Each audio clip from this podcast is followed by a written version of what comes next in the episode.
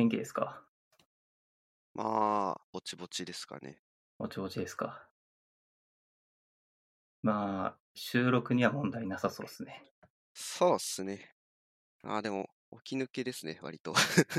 起き抜けと言っても、12時ぐらいに起きたから、まあ、2時間ぐらいかな、起きてから。ああ、なるほど。昨日、昨日が早起きだったんで、ああ、スキー行ってましたもんね。そうです、そうです。この収録、あの、日曜日にやってるんですけど、本当は木曜日に収録するつもりだったんですよね。ですね。で、なぜ日曜日にや延期になったのかというと、えー我々二人とも元気じゃなかったからという。はい。というわけで、まあ、元気な日に収録するのが一番という話ですね。そうですね。いや、後で話すと思うんですけど、なんか謎に人の話を聞く日だったんですよね、木曜日。あ うんあ、はいはい。まあ、人の話聞くの結構疲れますよね。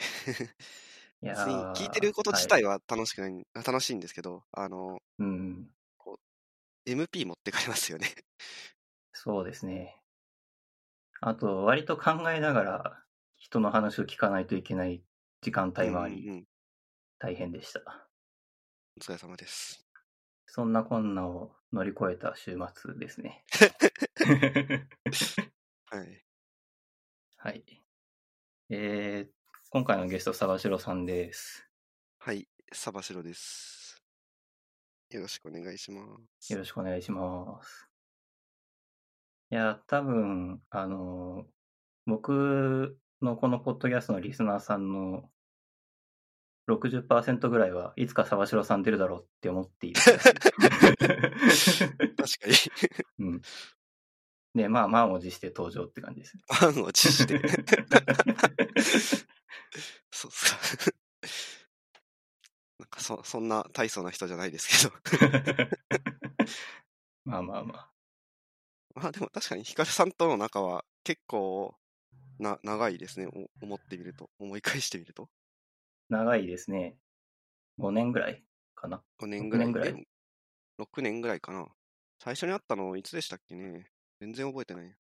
いやー、そんな感じですよね。いつでしたっけね。大学4年だったか、大学院1年だったか覚えてないって感じですね。なんかそのぐらいですよね。確か。うん、そんなぐらいですね。名古屋駅のなんかなんとかの広場みたいな銀だか金だかみたいなところではいはい。あのシュプリンガーの黄色い本持ってましたよね。そうそうそう。あの、すごい目立つからっていう理由で持ってた。あ別に何の本でも目立つと思いますけどね。まあ、確かに。まあ黄色だから特に目立つけどうんうん。確か数論講義を持っていた気がする。確かそうだった気がする。なかなか集合場所にこう本掲げて待ってる人いないですよ。まあ、確かにそうですね。言われてみると、本掲げたのあれが最初で最後かもしれない。最近割とあの赤いをアップルウォッチしてるっていうことが多いですね、僕。ああ、アップルウォッチ、そうか。ねうんあの、腕時計だと目立たないんだけど、赤い、赤いので割と目立つっていう。でも赤色って縁ぐらいですよね。いや、あの、バンドも赤いんですよ、僕。あ、バンドも赤いんだ。それは確かに目立つな。そうですね。それで、割と初めて会う人とかには、赤いアップルウォッチをして、紫の iPhone 持ってるっていうことが多いですね。最近。アップル製品でこうアイデンティティを主張していく。いや、なんか服装とかだと、案外わかんなかったりするじゃないですか。そうですね。うんうん。なんか似たような人いるな、みたいな。あったりなかったり。そうで、さすがになんか赤いアップルウォッチと紫の iPhone が同時に被ることはよっぽどないだろうと思って。スマートウォッチ欲しいんですよね。あの、運動用に、はいはいはい。スキーに最近行くのと、あとは、ちょっとランニング始めてみたんで、まあ iPhone でまあ、撮ってるといえば撮ってるんですけど、まあ、心拍とか取れないから、まあ、撮ってどうなんだって話もなくはないんですけど。まあ僕が最近ランニングやってないのであんまり説得力ないんですけど、はいはい。やっぱランニングとアップローチはとてもいいですよ。アップローチというかスマートウォッチですね。ですよね。うん。まあ距離とか、えーそれこそ心拍数とか、やっぱあの、なんか今日きついなって時は心拍数が大きいとか、体感と数字がリンクするみたいなのありますしね。はいはい。なんか結構こう、このペースだとこれぐらい心拍数上がるんだなみたいなのが見れそうでいいですね。そうですね。Apple Watch にするかしないか。それが問題なんですけど。フィットビットとかファーウェイバンドとか、いろいろあるんですけど、逆に、玉城さん iPhone ユーザーじゃないですか。はい。そういうのが iPhone で使えるのか知らないんですよね。あー。確かに。あんま聞いたことないっていうのは正直なところですね。うんうん。フィットビットとか持ってる人は Android ユーザーな気がする。確かになまあ、調べてないんで、知ってる人お便りとかで教えてください。そう、一応この番組お便りあるんで、あのお、便りあるはい、あるんですよ。今のところ僕がテストで送った以外、いつも来てないので、今送ると1番になります。やったね。はい、ぜひ。こうなんか、アップルって、こう、アップルこう、独自のエコシステムみたいな作って、作るじゃない、作るじゃないですか。こう、特にハードウェアあたり。はいはい。楽だけど、つまんないっすよね。あー、なるほど。まあ、わかりますよ、気持ちは。そう、とりあえず、だから iPhone ユーザーだから Apple Watch 使っとけば、まあ楽だし、絶対便利なんだけど、なんか選択肢ないんだなみたいな。うん。ここに関しては本当に選択肢がない気がしますね。うーうんん。まあ逆にこう、う、うまいですよね。そう、Apple はう。ん、こうユーザーはいを囲い込むのがというか。そうですね。まあなんかそれができてしまうようなクオリティのものをちゃんと出してるという話もありますね。うんうんうん。それを言うと、一時期 IE6 が、なんか90%とか使われていたのは何なんですかね。ああ、確かに。確かにな。あれは不思議な社会現象だった気がするけど。うんうん。あの時代もう Windows XP が唯一の PC だみたい、PC っていうか唯一の OS だみたいな感じでしたもんね。社会情勢的な感じだと。まあ、そういう時代でしたね。遠い目になりますね。僕も Windows XP 使ってましたけど。うん。そう、親がずっと Apple ユーザーだったので、私は自宅で Windows PC を使い、使ったことがほとんどなくて、うんうん。友人とかとこう、ネットゲーム、あの、もう、まだちょっと生き残ってる気がするんですけど、は半ゲのなんとかみたいな、あったじゃないですか。ありましたね。あの辺をやりたくて頑張ってたんですけど、なんか今だったら全然もう考えられないんですけど、昔は、その、Windows じゃないと、ブラウザゲームもできないみたいな のがあったんですよね。うんうんうんいやー、あったと思いますよ。それこそ、まあ、IE でしか動かない？みたいな感じなのかな。まだ Chrome もない時代でしたからね、あの時は。ない？Chrome 何年だっけ ?Chrome15 年ぐらい？15年ぐらいかな。Chrome で検索すると Chrome しか出てこない。そりゃそうなんだよな。2008年にリリースって書いてありますね。あ Wikipedia あ、によると2008年か。うん、それぐらいだった気がしてきたな。Chrome 出始めに Chrome インストールした覚えありますね。おおー。僕は結構時間が経ってからだった気がする。なんか、昔の MacOS のブラウザって結構、なんか全然なくて、うんうん。サファリ、そもそもサファリ入ってたっけな？入ってたか、入ってたんだけど全然使い物になんなかったか、まあ、どっちかで、はい、あ、入ってなかったか、入ってたけど使い物にならなかったかのどっちかで、うんうん。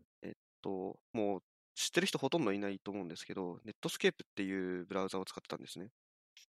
はいはい。もう、なんか、ネットスケープね。つい、ついえた気がするけど。ネットスケープ、実は生き残ってるって話を、この間 Off Topic ってポッドキャストでしてましたよ。あ、そうなんだ。生き残ってんだ、うんこれ。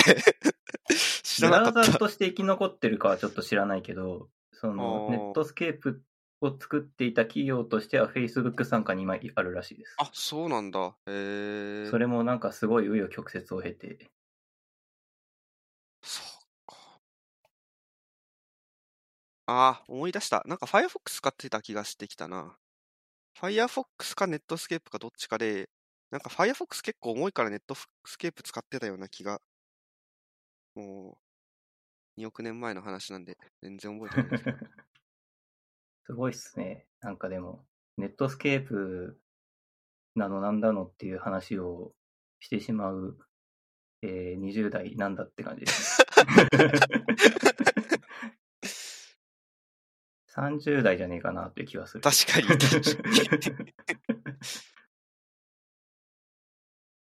いや、まあ、それもこれも、このうちに Windows がなかったからという話なんですけどね。まあそうですね。僕は何も疑問に思わず i6 使ってましたからね、当時は。逆に、この祖父とかの家で、ちょっと PC 触らせてもらうときに、うんうん IE の、こう、なんかタ、タブというか、すごいこう、Yahoo の検索欄だったり、なんかよくわかんないリンクがずらっと並んでる、こうのが、上をいっぱい占めてる、あれあるじゃないですか。かああ、ツールバーですね。そう、ツールバーか Yahoo ツールバーとかそう。そう。なんか、ツールバーがなんか3段、4段ぐらいになってるのを見て、なんかめちゃくちゃ使いづらそうだなって、使いづらそうだなというか、実際使いづらかったんですけど。うん。なんかボタンを押すとツールバーがイインストールかなんかされちゃって、あの画面を埋めていくっていう、はいあの現象ですね。いやー、いい時代になりましたね。そもそもこの録音自体がブラウザでやってますからね。確かに。うん。すごい時代ですよ。で、僕は Mac で、沢城さん Windows だし。そうですね。そういうソフトとかブラウザとかもそうですけど、このポッドキャスト界も、このポッドキャスト界っていうか、ポッドキャスト界でも、クライアントソフトがいろいろ広広まりつつあるというか、勢力図が変わりつつあるようで。最近のプレスリリースで Spotify が日本で Apple Podcast よりもユーザー数を伸ばしたという、そんな記事がありました。おー。Spotify が3割くらいなのかな。ちょっと具体的な数字は忘れましたけど、で、僅差で Apple Podcast が回って、うんぬんみたいな。ちなみにリスナー数が少なすぎるんであれですけど、僕のポッドキャストも今今1位は Spotify で、3割ぐらいの人が Spotify から聞いてるらしいです。私も Spotify から聞いてますね。おー、そうなんですね。Spotify、その、楽なんですよね。こう、音楽を聴く感覚でポッドキャストが聴けるんで、聴けるとか選択できるんで。うんうんうん。なるほど。僕、私 Spotify、ポッドキャストしか聞かないから、ポッドキャスト専用クライアントみたいになってる。おー。なるほど。まあ、僕が Spotify を開くときは、このポッドキャストが再生できるかとか、概要欄がちゃんと表示されてるかを確認しているときと、Spotify 限定ポッドキャストを聞くときだけだから、あー。なんか、ポッドキャストばっかりおすすめされます、僕は。ポッドキャスト、どういうタイミングで聞いてます？僕は、そうですね、つ常にって言うとあれですけど、寝起きから仕事が今日になるまで、今日に乗るまで、割とずっと何かを流してますね。あー。あんまり聞いてないですけど、流してます。その手のやつだと私は、普通に音楽流しちゃうんですよね。うんうん。まあ確かに聞き流すぐらいに思っておけば、ポッドキャストで変え変えてもいいのか、みたいな気持ちになってきました。まあ、僕がその流しているポッドキャストっていうのは、まあ、ニュース系の時もあるんですけど、興味がある時と興味がない時があって、はいはい。で、まあ、興味がなくても流してるんですよね。割と。で、興味がある時も、ずっと聞いてるかっていうとそうではなくて、まあ、それこそ歯磨きながらとか、洗い物しながらとか聞いているので、まあ、聞いてない瞬間っていうのはあるわけですよ。はいはい。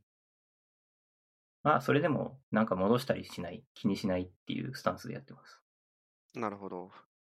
私は戻したくなっちゃうんですよね。はいはいはい。なんかそういう意味で向いてないのかもしれない。こう小説とか読んでても、なんか読み滑るときあるじゃないですか。こう目が滑ってそのままはいはいこれなんだっけって思って戻ったりしますもん。小説は僕も戻りますよ。だなん、なんなんでしょうね。も、ものによる、そ、それを許せる消費の仕方と許せない消費の仕方が多分あるんでしょですね。う。うん。逆に割と漫画でそういう読み方してるかもしれないですね、私。ああ、多少読み飛ばしてもまあいいかみたいな感じで。うんうん。まあそれもまたその漫画の、なんか漫画のスタイルにもよるんですけど、なんかうんうん3話完結とかのがこう繰り返されるやつだったら、まあいちいち全部ちゃんと見てなくてもいいし、ある程度雰囲気だけこう掴んでおけばいいかみたいなものだったらそういうことはできるし、ちゃんとこうストーリー組まれてるやつだと、1ページ1ページ見逃したら、あの、話がわかんなくなっちゃうから、まあそういうのはちゃんと読みますけど、この漫画を読み始めるのはこう腰が重いとかっていうのは、実はその辺にあるのかもしれないですね。ああ、確かに。コンテンツを消費する際に使うカロリーというか、そのそこって実はちゃんとこう読まなきゃいけない。なんか呼び飛ばしてもこう許されるみたいな自分の認識があるかないかみたいな。うんうん。なんかその辺なのかもしれないですね。こう、こ個人がどういうメディアを摂取しやすいかしづらいかみたいな。結構人によって違うじゃないですか。うん、違いますね。僕は何度も言ってるけど、あの、動画は全部真面目に見ようとしちゃうんですよね。はいはい。一倍速でがっつり全部見ないと気が済まないみたいな気持ちになるんですよ。わかります。なんかこう、連ドラを流し見するみたいなことはできないんですよね。はいはい。私も動画はそうだな見逃したら戻しちゃうん。う。なんか、そういう意味だと、ライブとか、ライブってあの、ライブ配信とかは、見逃しても戻せないからいいですね。ああ、そうですね。こうライブ配信だからこそ集中できるみたいなのもありますよね。なんかスポーツ観戦とか、それに近いかな。サッカーとか、F1 とか。まあ、我々がよ よく一緒に見ているスポーツをげただけなんですけど。そう、スポーツ観戦とかもそうだし、割と YouTube ライブの配信とかも、こう、なんだろう、アーカイブを見ていても早送りしたくなるんだけど、ライブ配信だと、とりあえずそこに流しておくみたいなことが僕もできたりするので、実際それはある気がしますね。コンテンツによらずに。でもライブができるのって、まあ、音声メディアか動画かしかないですね。今思ったら。当たり前っちゃ当たり前なのか。まあ、文字でライブ配信って別にできなくはないけど、なんか、喋るよりもすごいスキルが求められる。近いような仕組みかなって思うのは、あの、期間限定配信的な、ああ、はいはい。まあ、ちょっと違うような気もするけど。配信ライブとかはそうですね。アーティストの。ああ。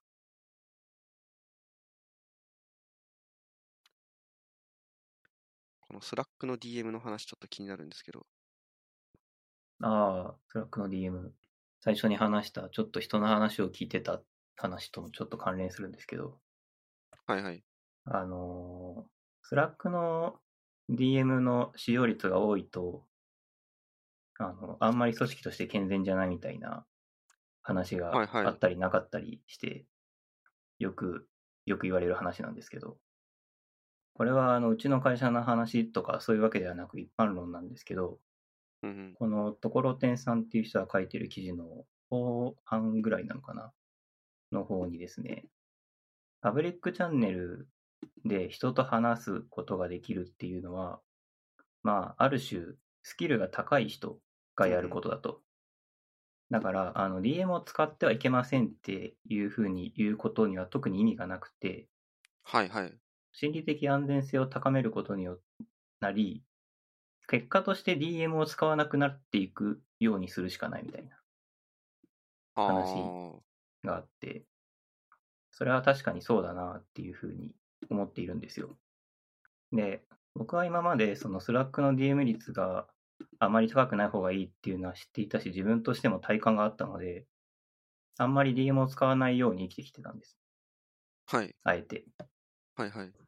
でもちょっと最近発想を変えて、人に DM で話しかけてみているんですよ。そんなずっとひすごい頻繁にとか仕事の話とかをめちゃくちゃしてるわけじゃないんですけどね。うんうん。まあそうやって、こう、1対1の場だったりとか、そういうのを作ってみるとですね、意外とその人から聞ける話とかがあったりするっていうことに気づきまして。で、これ、その難しいのが、このポッポッドキャストとかもそうなんですけど、人に話すって、形になってないことも話せますよね。そうですね。僕らってさっきメディアの話とかしてましたけど、別に何の結論も出してないじゃないですか。そうですね。結論も出さずに次の話に来たじゃないですか。はい。でも多分あの、この話結論出てないじゃんってリスナーさん思わなかったと思うんですよ。うんうんってな感じで、その結論がない悩みとか、結論がない自分が考えていることみたいなことって、思ってるんだけど、話す場所がない。はいはいはい。で、そういうのが多分形になった時には、もう結論が出出てるから話す必要がなくなるんですよ。だから多分すごく可視化されてない、その、モヤモヤとか、悩みみたいなのが多分みんなそれぞれあるんじゃないかなっていうことを最近思っていて、はいはい。仕事を進める上で DM を使わないっていうことはなんか大事なのかもしれないけど、案外こう、DM である必要はないんだけど、1対1の場みたいなものが、なんかこう、仕事のストレスとかを軽減する場として展開できないかな、みたいなことを最近思ったっていう、そんな話です。なるほど。似たような、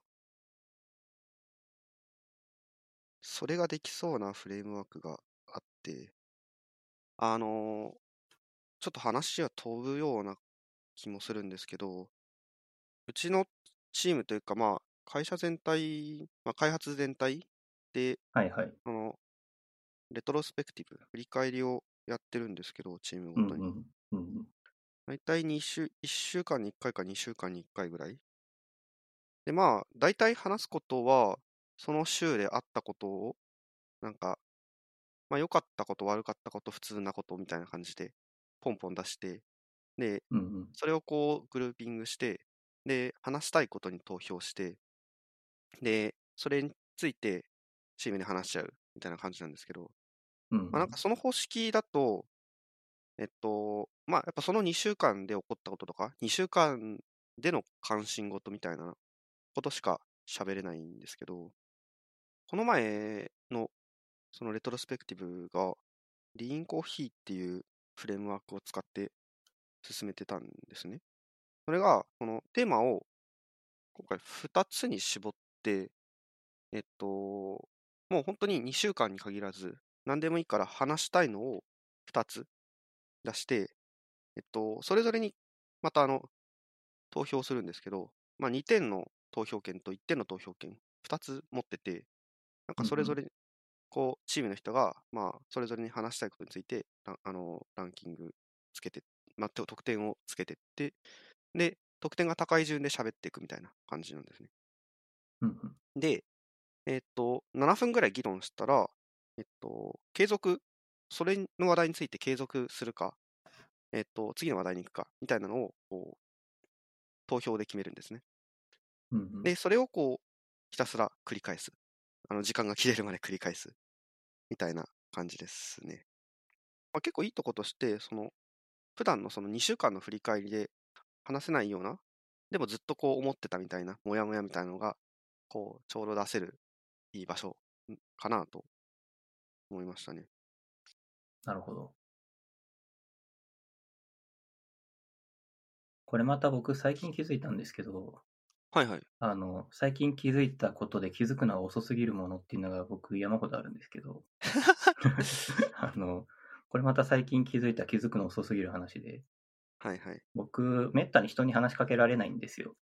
ああ、はいはい、言ってましたね。この話は、このパッドキャストではしたことないかもしれないけど、結構いろんな人にしてて、あの、街歩いてて僕に話しかけてくる人はよっぽどいないっていう自負があるぐらい、人に話しかけられないんですよ、基本的に。た。まに道聞かれるぐらい。でも例外があって、僕オフィスにいるときめちゃくちゃ話しかけられてたんですよ。ええー。あの、仕事中とか、うんうん。会社の人とか。で、割と、その、ランチの時間とか、最近だとあんまないですけどね、その、みんなと一緒にご飯食べに行ってみたいなことをやっている時とか、やったりとかして、で、1対1でご飯食べたり、1対1でコーヒー飲んだりみたいな時もあって、そこでまあまあ、なんか、お悩み相談じゃないですけど、うんうんうん。なんかそそこそこディープな話を聞いたりとかもしたんですよ。はいはい。その時はなんで俺に話すんだろうなとか思ってたんですけど、はいはい。なんか、自分で言うのもあれだけど、それなりに信用されていたいたからこそ話されていた気もするああ。し、あの、最近ちょっとつっついただけで、なんかそういう、これ、あの、別にランチしたわけじゃないんですけど、なんか1対1で話してたら、少し相談が、みたいなことがあったりしたので。うまく表現できないですけど、きっと多分そういうことを相談したくなるような人間なのかもしれないということを最近思い始めたっていう感じです。おー。いや、わかんないですけど。実は根っからのマネージャー資質だったみたいな。いや、なのかもしれない。まあ、あの、自慢じゃないですけど、僕、人が、人から悩み相談されたときは、絶対その内容を言わないっていうのは、あの、心がけているので、うんうん。大事。はい。そ、その点だけは、あの、絶対守りますんで。いや、でもさ、あの、仕事はいいんですよ。はい。あの、最近母親から口られるのはちょっと嫌だ。いやーまあ、いろいろありましてね。うんうん。母親が愚痴りたくなるようなことがあるという話はありますが。まあ、生きてるといろいろありますよね。ありますね。まあ、問いつつ聞くんですけどね。はい。リスナーからのお悩,、ま、お悩み相談とか募集したらどうですか？あるのかな？まあ、もちろん、あの、送ってくれて、あの、読み上げてもいいですか？に、はいをクリックしていただければ、本当に読み上げて答えるかもしれません。なるほど。あ、なんかそういうボタンがあるんですか？あ、あります。あの、読んでほしくないって人もいるかなと思ったんで、そこははいはい選択できるようにしておきました。おー。じゃあ、もし興味があったら、Google フォームの URL は 概要欄に貼ってあるので、興味があれば送ってみてください。お悩み相談。やっぱこう、細かい、そういう、細かい配慮の積み重ねが人の心を開くんですね。なんですかね。多分ですけど、その街歩いてて話しかけられないっていうのは、多分見た見た目というか雰囲気的には話しかけづらい人なんでしょうね、きっと。うんうん。あの、ツイッターとかもそうだし、そのスラック、だから今リモートだから、そのスラックとか使ってても、基本的に僕に DM が来ることってないんで、うんうん。多分話しかけづらいタイプの人間なんだろうなとじ自分では思ってますけどね。なるほどだから。その場にいると違う、その場に長く一緒にいると違うのかもしれない。オフィスにいる時だけ話しかけられるっていうことはそういうことなのかなって思ってる。確かに。もうちょい仕事話しますか。しますか。最近、そこそこ採用っぽいのに関わったり関わんなかったりするんですけど、はいはい。採用難しいですね。採用に悩んでない会社は多分ないっていうぐらい難しいですね ですよね。なんか結構当たり前なんですけど、会社のこう、フェーズによって必要な人間って全然こう変わってくるじゃないですか。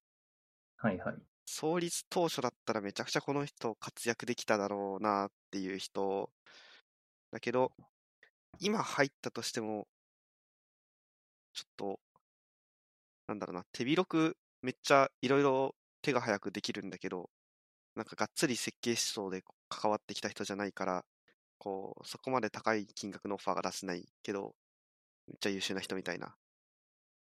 うんう取れたら取りたいんだけど、多分他に行っちゃうだろうな、みたいな 人だったり、を結構前に面接して、なんか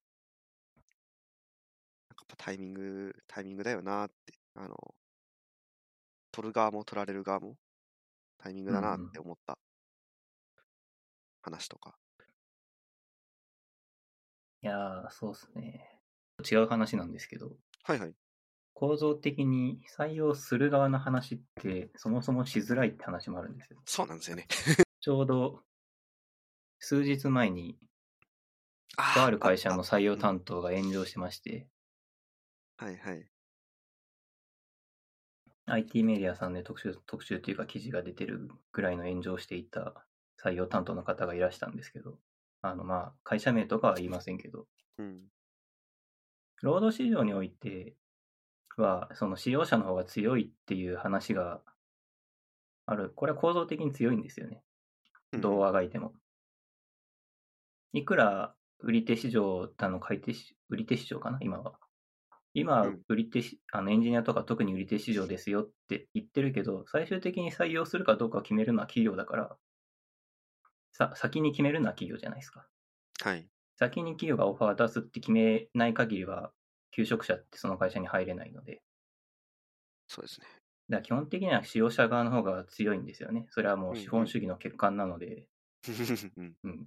でもだからこそダ、ダークサイドに落ちないじゃないですけど、発信の仕方には本当に気をつけたいなっていうのは思いますね。そうですね。いやー、すごい採用に関して思うことはあるんですけど、まあ、ポッドキャストだからまだ言えるところはあって、うんうん。本当にブログとかには書けないな、これってすごい思いますね、採用な話はいはい。本当に書きたくない。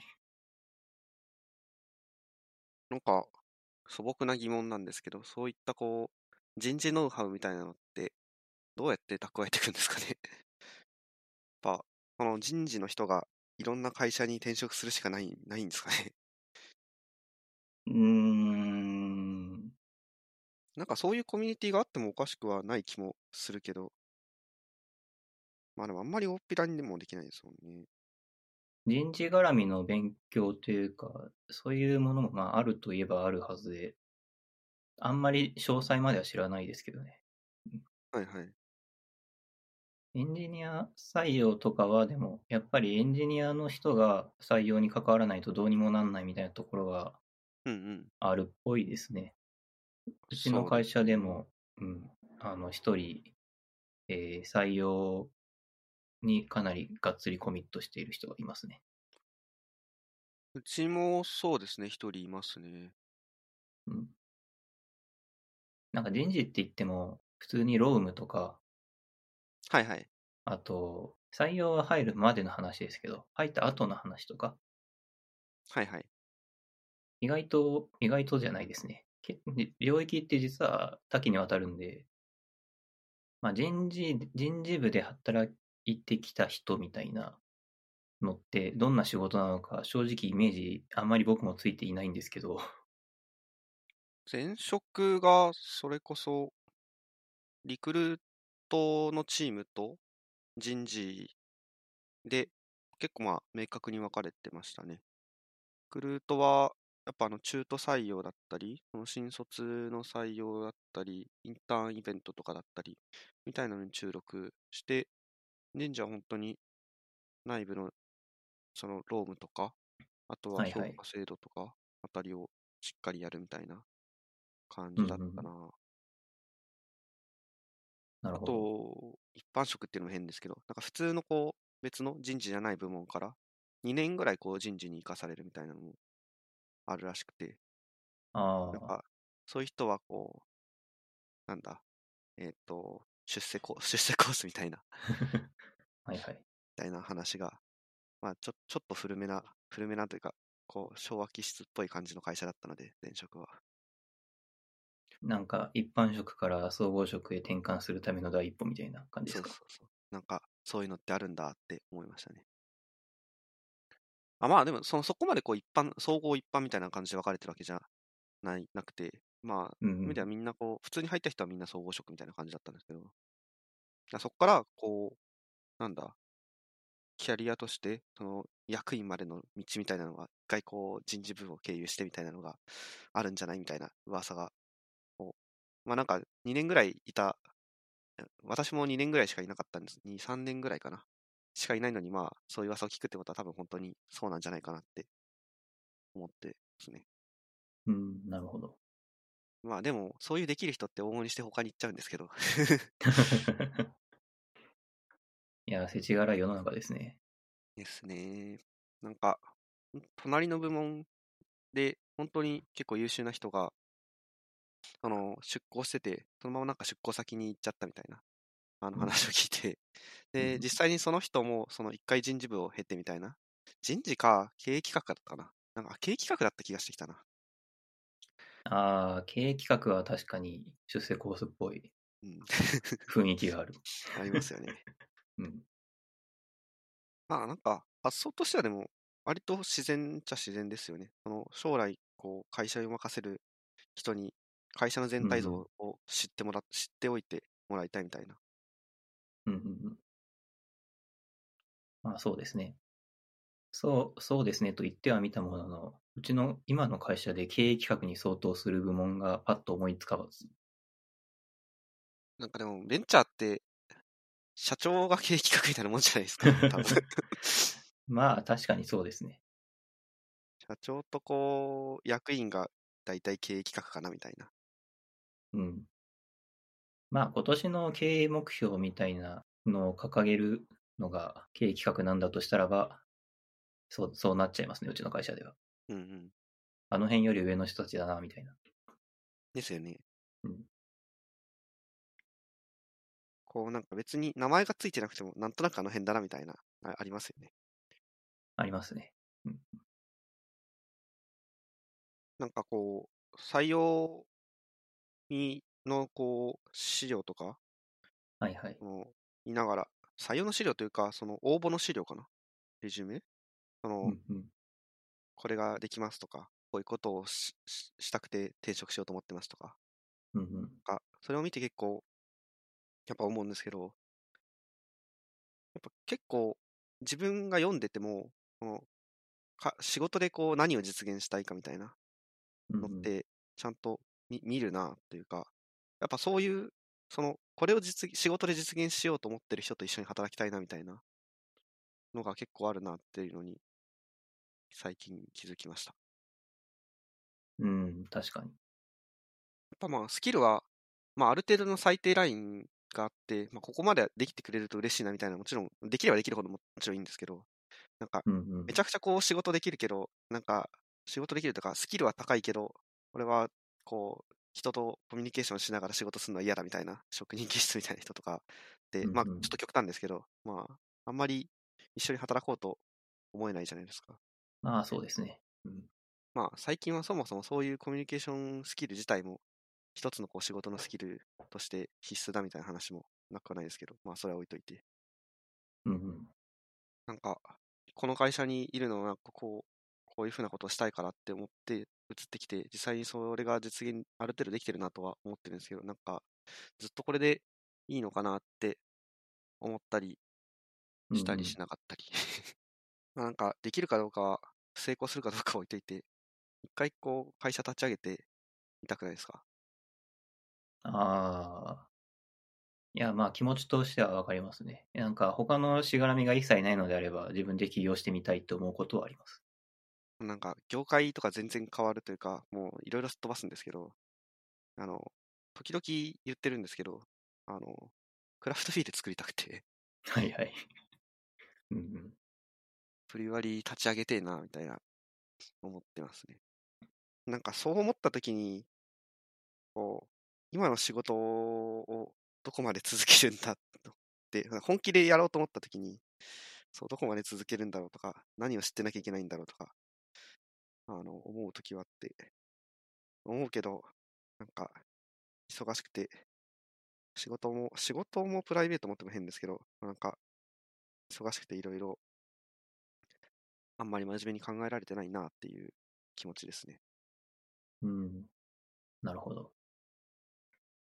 それで言うと僕は、特に、これ誤解を恐れずに言うと、特に仕事で実現したいことがないんですよね。はいはい。それはなんでかっていうと、本当にやりたいことがあったら多分起業してると思うんですよね。うん。うん。だから本気でやりたいと思っていることが僕にはないんですよ。僕の夢は仕事では実現しようと思ってない。ああ、はいはい。まあ、だからこんな風に個人活動してたりするっていう側面も多分ある。なるほど。じゃあ、まあ、なぜ仕事をしてるのかっていうと、お金のためみたいにそこまでドライにもなりきれてなくて、うん、なんかこう、僕は人の夢を見てるんだと思ってますね。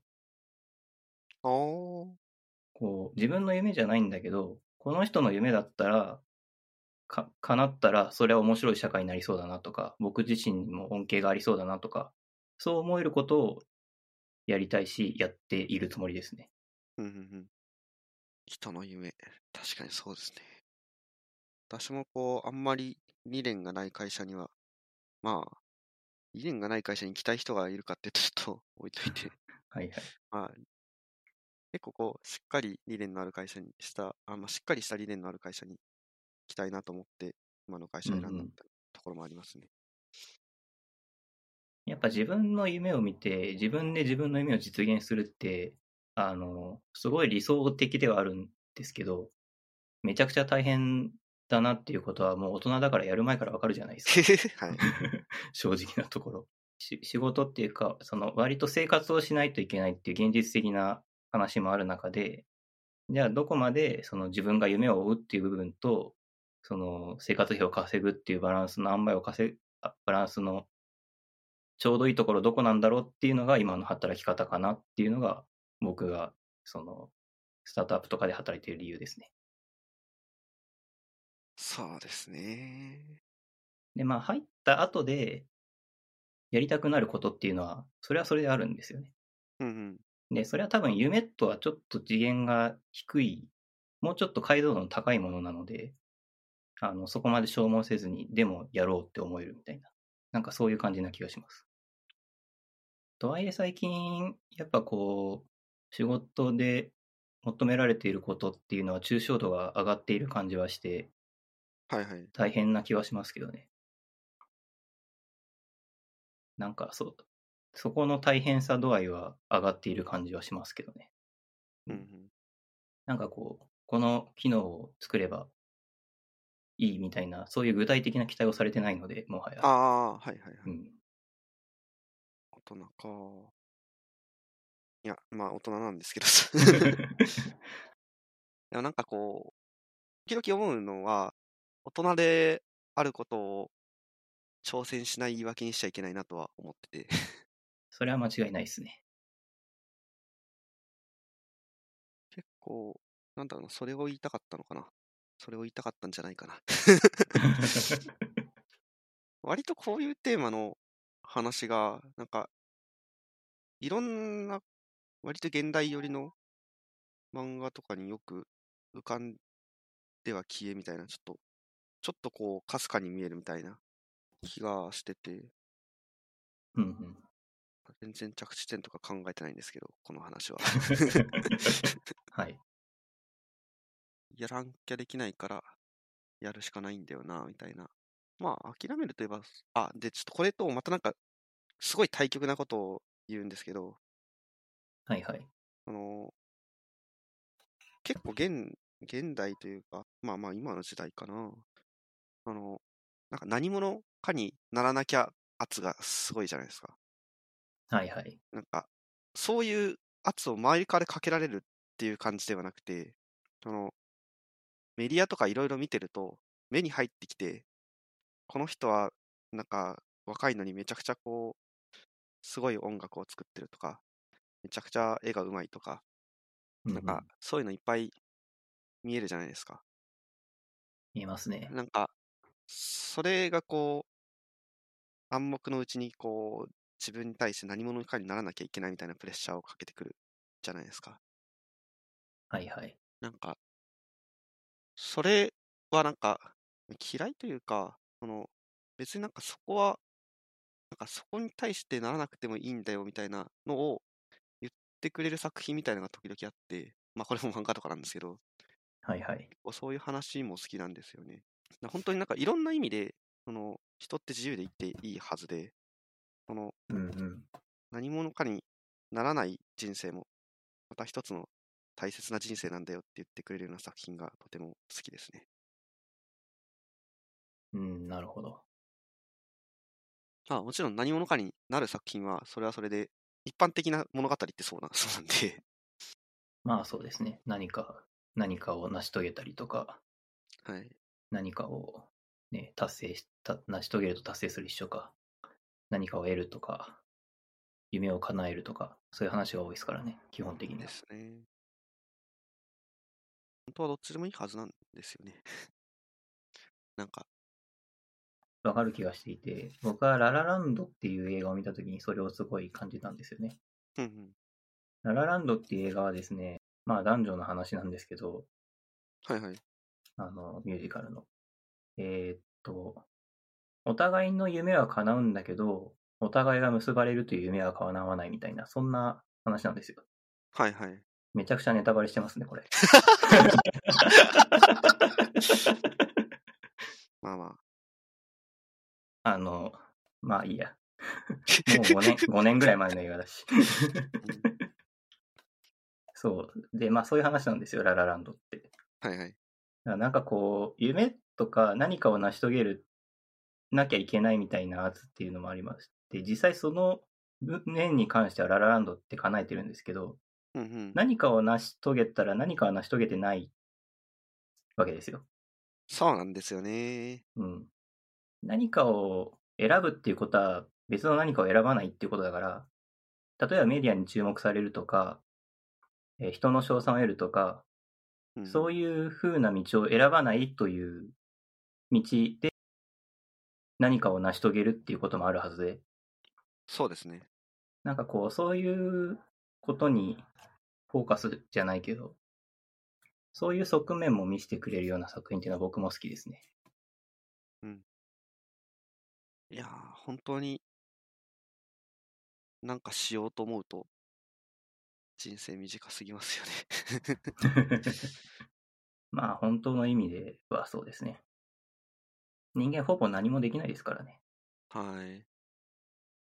僕もまあ昔何者かになりたかったんですけど、うん。あの、昔何者でもいられなかったっていうタイトルの記事を書いたじことがありまして、はいはい。3年前ぐらいかな、もう。だ何者かになることを諦めたっていう記事なんですけど、うんうん。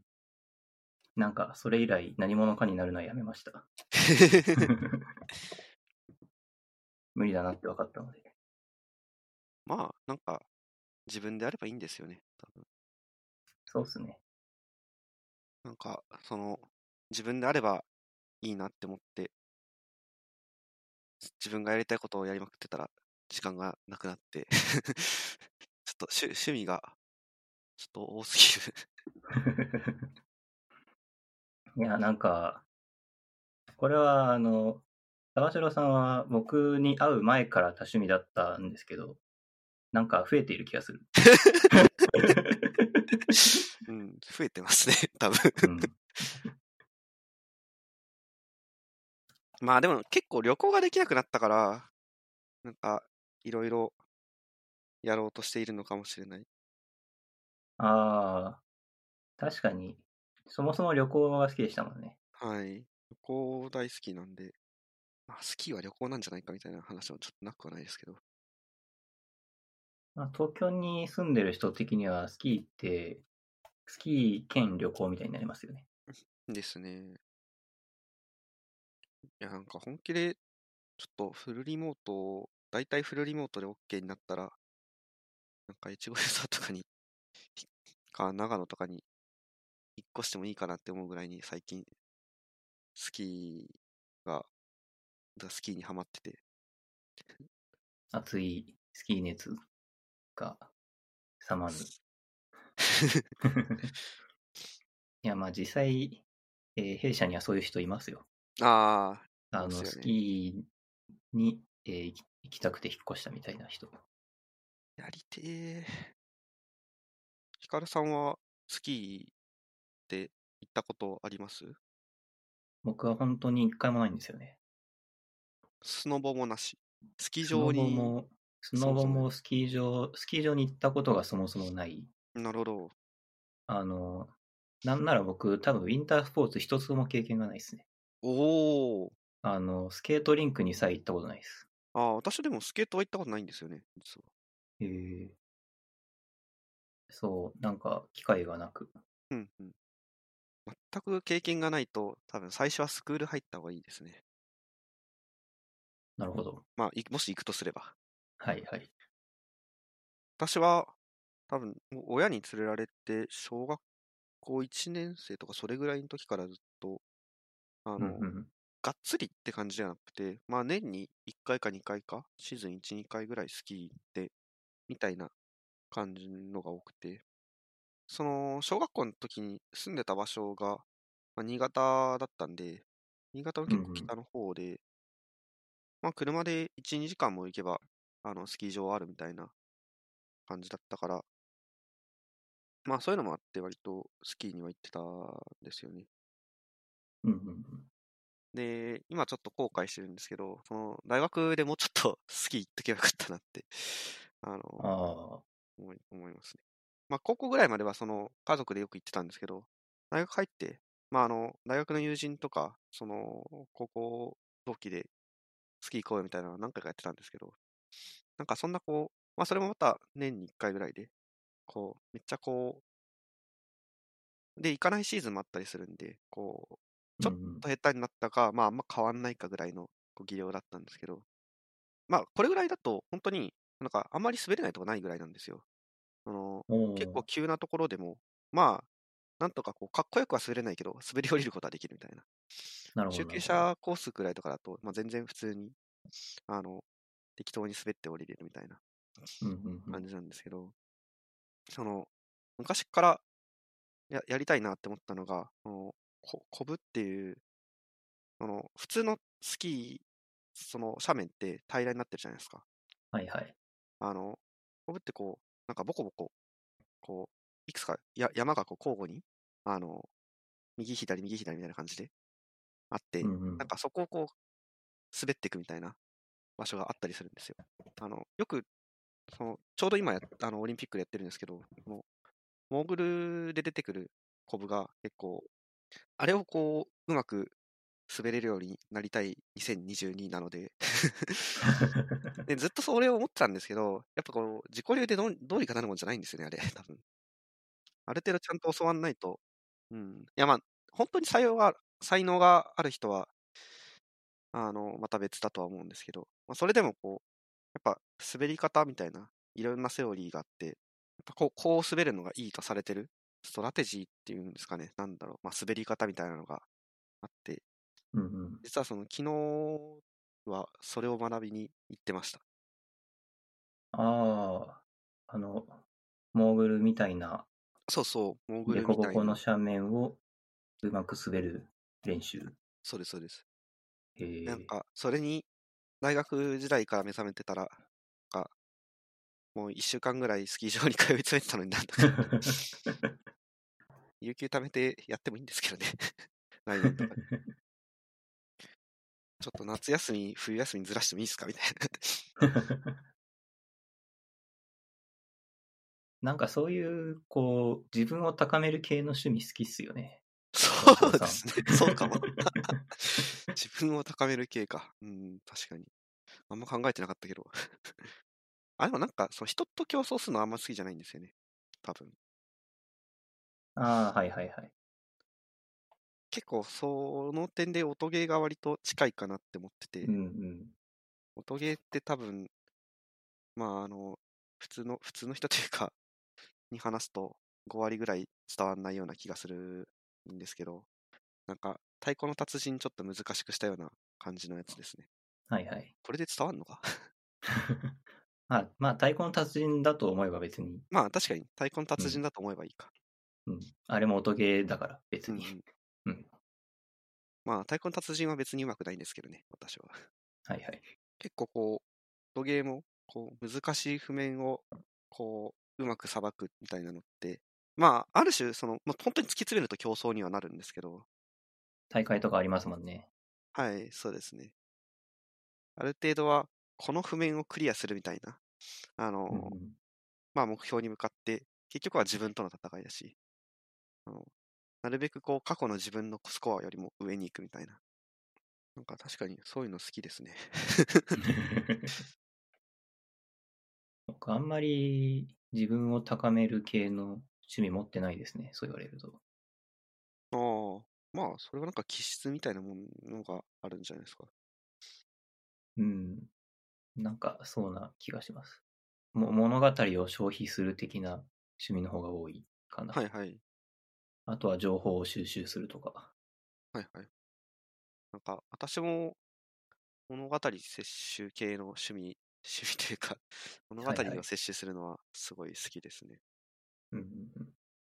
一番媒体としては漫画が最近多いですね。この漫画を読もうかなって思っては読まないみたいなことを日々繰り返しているので。ほうほう。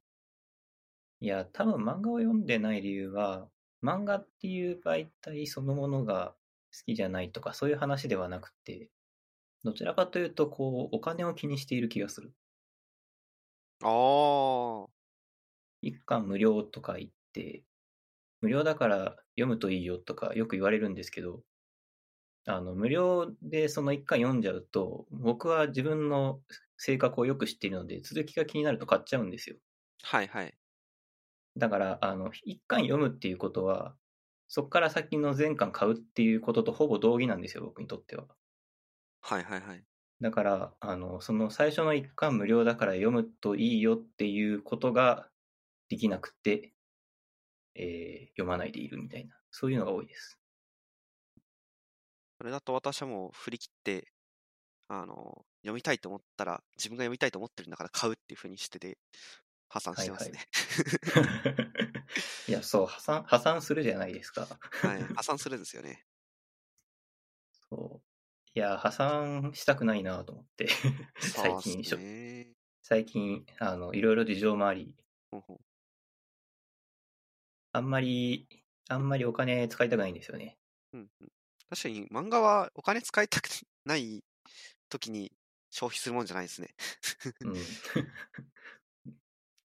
すごくわかります。あの、結局漫画アプリで無料で読んでても、続きが気になって買い出しちゃうんですよね。うんうん。いや、そうなる未来が見えるんで、うん買えないでいますね。買えない、手を出せないでいますね。うんほとんどの漫画に。まあなんか、折衷案としては、Kindle Unlimited を契約して、Kindle Unlimited で無料な漫画だけ読む。うんうん。まあ、それも時々 Kindle Unlimited でも1巻だけ無料とかあったりするからな。ちょっと罠なんですけど。そうなんですよね。その辺を考え出すと、なんかめんどくさいなと思って、今に至るって感じですね。そうですね。あなんか、私が結構昔、全然漫画を読んでなかったんですけど、うんうん。まあ昔って言っても本当に中学とか高校ぐらいの時ですけど、大学入ってもそうかな。あの、その一番の理由がそこで、その、金銭的な。まあ中高なんて、そのお小遣い、たかたかが知れてるじゃないですか。はいはい。たかが知れてるお小遣いの中から、いかにこう、同じ金額でも潰せる時間を増やしたいみたいな、あの、そういう意味で、漫画一冊と小説一冊って、まあ、ほぼ同じ値段なんだけど、潰せる時間は小説の方が多いじゃないですか。はいはい。小説っていうか、ここで言ってるのは文庫ですね。はい。うんうん。だから、こう、文庫ばっか買い漁ってましたね。僕もそうでしたね。同じような理由で、よく、青い鳥文庫とか、なんとか、なんとか文庫とかはいはい。買ってましたね。いやー、活字読み出したのはそのせいなんですよね、僕の場合は。あー。お小遣いの額は変わんないのに、漫画だとすぐお小遣い使い果たしちゃうなっていうことに気づいて、そうなんですよね。あと活字を読むと先生とか親は褒めてくれるんですよね、なぜか。わかる。そういう打算も働いて、うん僕としてはただ漫画を読むように消費していただけなんですけどね。うんうん。いや、今もそう思いますけどね。漫画読むのと小説読むので、どっちが偉いもないですよ。ないですね。漫画をちゃんと読める人ってすごいなって思いますよ。うん。物語、いろんな物語あるじゃないですか。はいはい。こう、なんか読んでよかったなって思うのってどこに感じてるんだろうって最近、なんか、すごいこう、抽象的な話題なんですけど、はい。結構、その、なんだろうな、丁寧なコミュニケーションというか、その、それぞれのこう、登場人物がそれぞれ思っていることを、なんかこう思考した結果、この、この表現になるんだろうなみたいなのがうんうん。分かると、なんかすごくう嬉しい気持ちというか、なんか、で、それ、その考え方が、なんか自分がいいなと思ってる考え方と同じだとこう嬉しくなるみたいな。なんかそういうとこに私は心地よさを感じてるなって思ったりするんだけど、なんかこれって健全なのかってちょっと思ったりはするんですよね。ああ、自分がいいと感じるものを、その、読んで、自分がいいと思ってるみたいな感じですか？まあ、なんかちょっと深く考えすぎなのかもしれないですけど、なんか逆にその、なんか、じゃあ面白くないのって感じるのって、なんかそういう表現が雑だったり、直接直接的だったり、うんうん。こう、読むって行為って何なんだろうって 謎を解き明かし、謎っていうのも変ですけど、なんか気持ちを解き明かしたいのか、なんかそこの過程で得られる、なんか何かしらの結論を知りたいのか。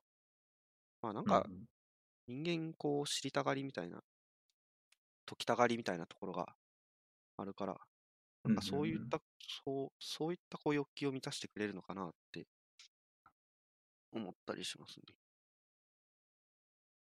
うん、うんそうなんですかね。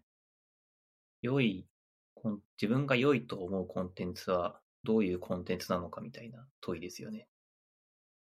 そうですね。考えたことあるんですけど、なんかわかんないんですよね。いや、ちょっとまた違う一般論なんだけど、なんか好きなものの理由は説明できないんだけど、嫌いなものの理由は説明できる気がしていて、確かに。なんかこう、その辺になんか良いと思うんだけど、良い理由はわからないみたいなことは共通している気がしますね。うんうんうんうん。確かに。なんか好きってすごい感情的で感覚的で、うんうん。でも嫌いってなんかすごい理性的で論理的な気がします。確かに。うん。そうですね。好きを説明するのって難しいですね。というかまあ、なんか、今言った話で言うと、まあ、構造的に無理なんじゃないかみたいなうん。感じですね。どうしてもこうやっぱ取ってつけたような説明になっちゃう。なんかそうですよね。まあだから、やっぱ説明できないものだから作品になるのかもしれないですね。あの、口で説明できるんだったら、口で説明して終わりじゃないですか。なるほど。まあ確かにそうですね。僕も音楽聴いてる理由は言葉だとか物語だとかでは得られないものが音楽にあるからだと思っている節はありますしね。うんうん。これもまた、ちょっと自分を高める系趣味に戻ってしまうんですけど、はい。妹から電子ピアノを譲り受けまして。ちょっとピアノ弾きたいなって、まあでも、そんなにこう、がっつり習うというよりかは、ちょっと好きな音楽を、ちょっと好きにピアノで弾けたらいいな、ぐらいな気持ちなんですけど、まあ、これでまた趣味が増えて時間が足りなくなるんですよね。まあでも、この手の趣味を、あの、継続というか、その、まあ、上手くなるコツは、やっぱ毎日触れることかなと思ってるんですけど、うんうん。毎日10分でもいいから時間を作れるといいなって思いながら、まだあの、譲譲り受けた電子ピアノを設置すらしてないんですけど、まずは設置するとこから始まりますからね、こういうの。いや、そうですね。いつでも弾けるようにするっていうところから話が始まりますね。またちょっと物語の話に戻るんですけど、こう、はい。漫画を最,、まあ、最近に限らず、まあずまあ、コロナ禍入ってからかな。いや別に社会人になってからな気がするんですけど、まあ、ずっとこう、読み漁ってるの理由の一つに、やっぱなんか数打たないと当たんないからみたいな 気持ちがあって、特にやっぱ自分に響く作品って、なんかいろいろこう、つまんでみて、これいいなって、ちゃんと初めてこれいいなって思える作品に出会えるみたいなうんうん。なんかこう、探索範囲を広げてるみたいな気持ちでいっぱい読んでます。まあ、半分言い訳ですけど。そううんテックな話ですけど、良い技術記事とは何ぞやっていうことをぼんやりとずっと考えていまして、はいはい。なんか、まあ、あんまりちゃんと言語化はしてないんですけど、2年ぐらいずっと考えていることではあるんですけど、おお。サバシロさんは技術記事読みますか？うーん、ぼちぼちぐらい、そんなにがっつり読まないですね。あの、自分が解決したい課題をどうやったらできるんだろうと思って、ググってうんうん見つけた記事を読むぐらいですね。うん、なるほど。いや、僕もそうだったというか、なんなら今もそうなんですけど、うんまあ基本的に技術記事ってそういう感じで消費するもんだと思うんですけど、そうですね。で、別にそれはそれでいいと思うんですけど、それだけでいいのかなって、まあつまり、ちゃんと解説している技術記事が良い記事なのかっていうことは結構思うところがあって、うんうん。まあ、あの、ある程度こう、プログラミングにし習熟していくったり、まあ、プログラミングに限らずですけど、データサイエンスとかでもそうですけど、習熟していくと、ググってわかる調べ物みたいなものって、あの、公式チュートリアルとかの、えーショートカットでしかなくなる瞬間が来るじゃないですか。はいわかります？めっちゃわかります。いや、まさにそれなんですよ。はい。うん。あの、タチの悪いところは、ショートカットですらなかったりするんですよね。あ、はい。そう。そうなんですよ。じゃあ、そのショートカット、こう、すご素晴らしいショートカットになっているとしてはいはい。も、えーじゃあ、そのショートカットとしとしての質が良ければ、良い記事なのかっていうのは、割と疑問なんですよね。もちろん、それを書いた人はすごく、その物事を噛み砕くのがうまいとか、うんうん。そういう側面があるので、その発信に意味がないとは全く思わないんですけど、うんうん。でもまあ、回り道すれば誰もが割と、割かしたどり着きやすい、じ事実からたどれるようなことなのかもしれない。うんうんうん。だからこう、個人的に思っているのは、ショートカットにはならないんだけど、考えだったりだとか、背景だったりとか、まあうん、歴史って言い換えてもいいですね。なんかそういうことを伝えられる技術記事っていうものが、実はいいんじゃないかっていうふうに、じ実はっていうか、そういう技術記事っていうのは、あるべきなんじゃないかっていうのを思っていて、まあ、こう、全く同じことを考えてました。まあ、例えばですよ。例えば、あの、A っていう書き方と B という書き方があるときに、A の書き方の方が良いなぜなら B にはこういう問題があるからみたいな記事うんうん。だったり、あの、A っていうものは非常に分かりづらい。だけど A っていうものが非常に分かりにくいのは、こういう、えー歴史があって、この順番で発展してきたからこそ今これが目の前にあるんだとか、うんうんうん。そういうのの解説っていうのは、公式チュートリアルとか公式のドキュメントに書いてあることもあるんだけど、まあ書いてないことの方が圧倒的に多いんですよ。そうですね。なんでかっていうと、それはあの主観が入るから。うん。で、公式ドキュメントっていうものは主観を排するっていうことが結構大前提だから、そうですね。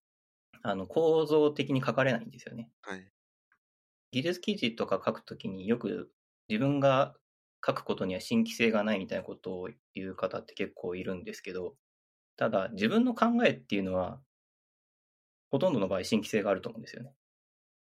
そうですね。だから内容が難しいか難しくないかとか、そういうことは置いといても、自分がこういう風な書き方が良いと思うとか、自分はこういう風に考えて、えーこのコードを書いたとか、うんうん。そういうアウトプット、そういう技術記事を書けるのが良いなという風に思うんだけど、これ難しいのが、本当にみんなが良いと思ってくれるかみたいな話があって、そうですね。なんかこう、そこの塩梅が難しい、塩梅というか、そこをちゃんとこう担保してくれるああ。何かが、自分一人だけだと心もとないからそういう記事ってあんまり出てこないんだろうな、というか、ハードル高いんだろうな、っていうふうに思いますね。そうですね。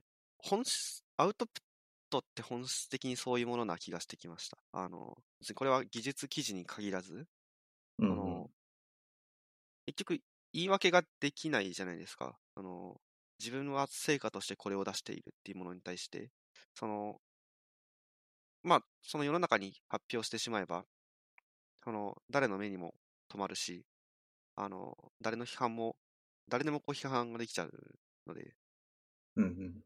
で、その技術記事の単なるこうショートカットは、ショートカットであるがゆえに、あのーまあ、ある種の裏付け、実実際に動いたっていう実績があるから、こう、安心して出せるけど、まあ、そこにこう習慣を入れた、えっと、技術記事にしかない価値を出そうとすると、どうしてもそこのこう、アウトプットへの恐怖みたいなのは出てきますよね。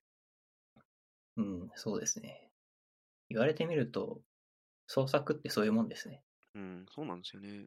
なんか小説を書くとか、イラストを描くとかも、あの、すごい緊張しますもんね、公開するとき。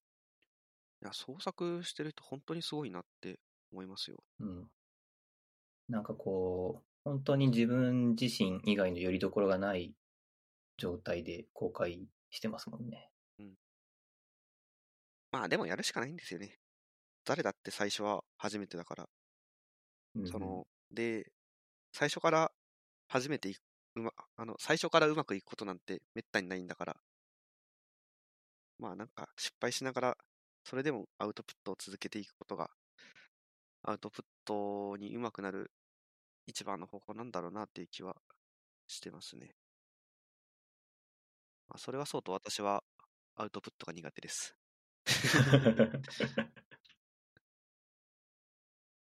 いや、実はこのポッドキャストやってる理由の一つにはですね、あの、普段アウトプットをしな、しない人にもアウトプットをしてもらおうみたいなところがあったりします。はいはい。僕まあ僕自身もそうですけど、形にする気はあんまりないんだけど、言いたいことみたいなのがあったりするんで、うんうん。そういうのを喋る場所として使ってます、これ。いいですね。また呼んでください。あはい。ぜひぜひ。いや、喋るだけでアウトプットしたことになるっていうのはなかなかいいですよ。ね。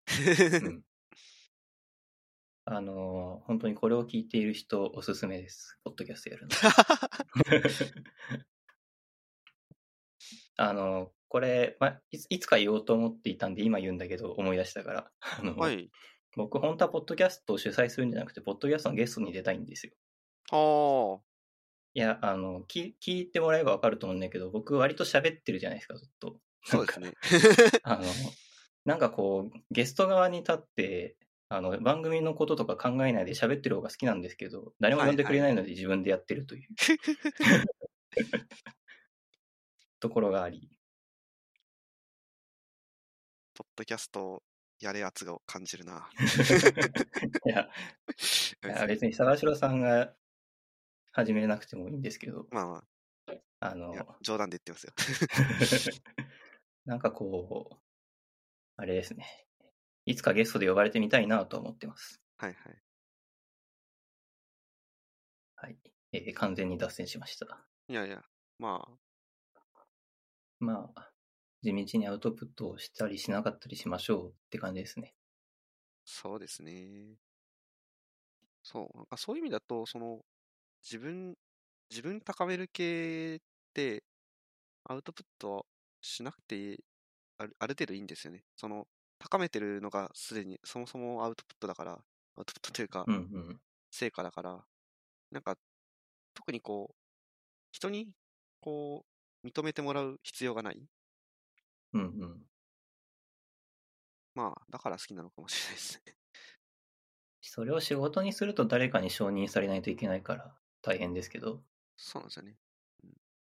僕がやっている趣味はいろいろな発信はあんまり承認されたいと思ってやってなかったりするので、それでもお金はかかるんで、お金稼げたら嬉しいだろうなとは思うことはないわけじゃないんですけど、うんうん。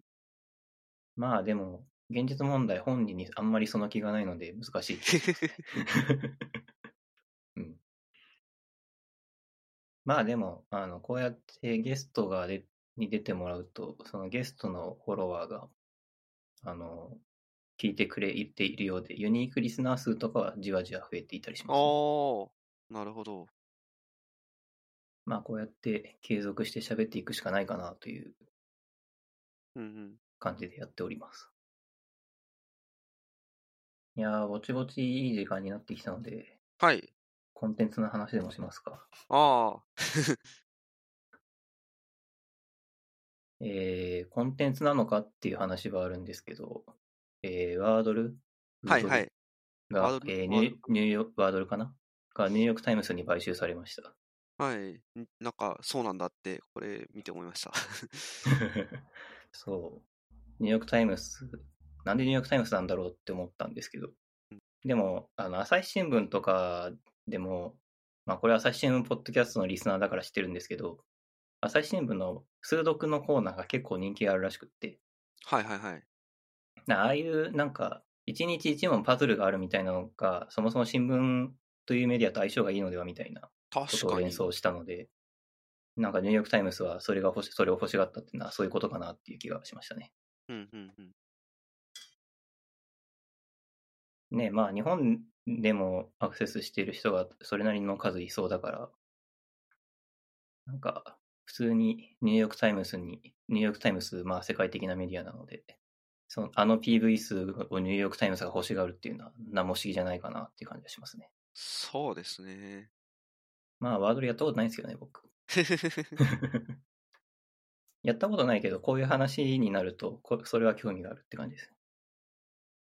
なるほど、こういう企業がこういうメディアを欲しがるのかみたいな、そういうふうに見るの確かに確かに。いやー、ワードル、亜種めちゃくちゃいっぱいありますね、そういえば。あるらしいですね。漢字版とかもあるとか。はいはいはい。いや、それはまあ、作ろうとすれば作れるよねって感じではあるとは思いますけど。結構私のフォロワーは、あのポケモンワードルやってますね。ああ、ポケモンの名前5文字で当てるみたいな。ポケモンの名前のみ入力可能みたいな。まあ確かになんかテーマ1個決めたら割と無限に作れそうな感じですね。技術的にも別に難しいことは何もなさそうなので、そうですね。DB さえいらないんじゃないかな。実装工夫すれば。既存 DB みたいなのが使えればって感じかな。あまあ確かに DB もいらないか。ソース読めばこう答えわかるみたいなことを その許容すれば別にうん。JavaScript に書いておけばいいみたいな。確かにな。なんか別にこう、単語とし、問題に出る単語を、えっと、保管しとく何かがあれば良いし、なんなうんら、毎日一個え人で選んでもいいし。うん。うんうん。いや、案外、あれ、ちゃんと選んでんじゃないかなって思ったりするんですよね。いやー、ちゃんと選んでるんじゃないかなうん、多分、人が。選んでる部分は選んでいる気がします。うんうん。ちょっとなんて読むのかわかんないんですけど、アシの中では、逆、逆ベナイルかな。逆ベナイルっていうのが好きで、なんか逆ベニクイズっていうのがもともとあって、問題文と回答が全部隠れてて。なんか、入れると、その入れた文字だけ、あのー入れた文字の問題文が空いて、あとはワードルと一緒って感じですね。で、ワードルとちょっと違う、あ、ワードルってもともと、その5、5文字の単語しか入力できないんですけど、このうんうん。逆ベナイルは別に単語じゃなくてもいいんですね。へえ。で、まあ、ワールドと同じ感じで、正解と同じ位置にあったら、こう、色が変わっ、あの、色が緑、まあ、こここだとオレンジになってるんですけど、で、違う位置にあったら、黄色、みたいな色分けがされますね。うん。なこれは、あの、一回とりあえず、なんか適当に入れてみて開けて、で、そっから、問題文をまず推測するとこから始まるんですよね。問題文の この穴埋め、あの虫が、こう、今入力した単語分だけ開くんで、そこからうん何を聞いてるのか推察して、で、なんかそれっぽい答えを入れるか、もう適当に、あの、50音適当に並べて入れてもいいんで、するかみたいな感じですね。へえ。いろいろ考えますね。そうっすね。まあなんかもともとこう、ああの、逆紅パズクイズみたいなのが、もともとクイズのフォーマットとしてあるみたいで、うんうん。役紅クイズを知らないと、このページだけ見てもよくわからなそうな雰囲気まあでもですね。なんか、逆紅クイズ自体は、その問題文がある程度隠れてて、で、まあ、出てる部分もあるんですけど、で、それが、なんか十何問とか、何問ぐらいあって、一個回答ができると、その文字が取り戻せるみたいな。感じなんですよね。で、全部解けたら勝ちみたいな。うん。まあそれがなんか回答ごとに取り戻せるみたいな感じになってる。なるほど。まあなんか、く口で説明するよりもやってもらった方が 早いですね。まあ、いい暇つぶしになるんですけど、まあ、かなり時間を食われるんで、はい。パズル好きの皆さんは、ちょっとやってみてくださいということで。そうですね。まあでもニューヨークタイムズなのかって感じはしますけどね。そうですね。別にニューヨークタイムズが嫌いなわけでは全くないですけど。逆にワードルでいいのっていう気にはちょっとなりますけどね。うーん、それはいいんじゃないですか？いいんすかね。あんまりニューヨークタイムズのことを知らないけど、うん。やっぱニュースサイトって毎日アクセスしてもらうモチベーションが一番大事だから、うんうん。それがワードルで変えるんだったら全然いいんじゃないですかね。ちょっとい意地悪な言い方になるかもしれないですけど、どれぐらいこう、みんなつやっていくんですかね？とか続くんですかね？ああ。いや、やっぱパブパズル好きっていうのはいると思うんで、うんうん。なんか、継続をする人は、それ相応にいるんじゃないかなって気はしますけどね。まあそうっすね。別に、だって、まあ今は流行ってるからあれですけど、一時期に比べてクロスワードパズルって流行らなくなったなっていう人いないじゃないですか。うんうん。あんな感じでずっと生き延び続けるんじゃないですか。一度、一度発明して世に感謝したものなんで。はいはい。あ、そうかもしれないですね。感染ツイッター以外のメディアをやってないから、ツイッターでしかの評評判を知らんので。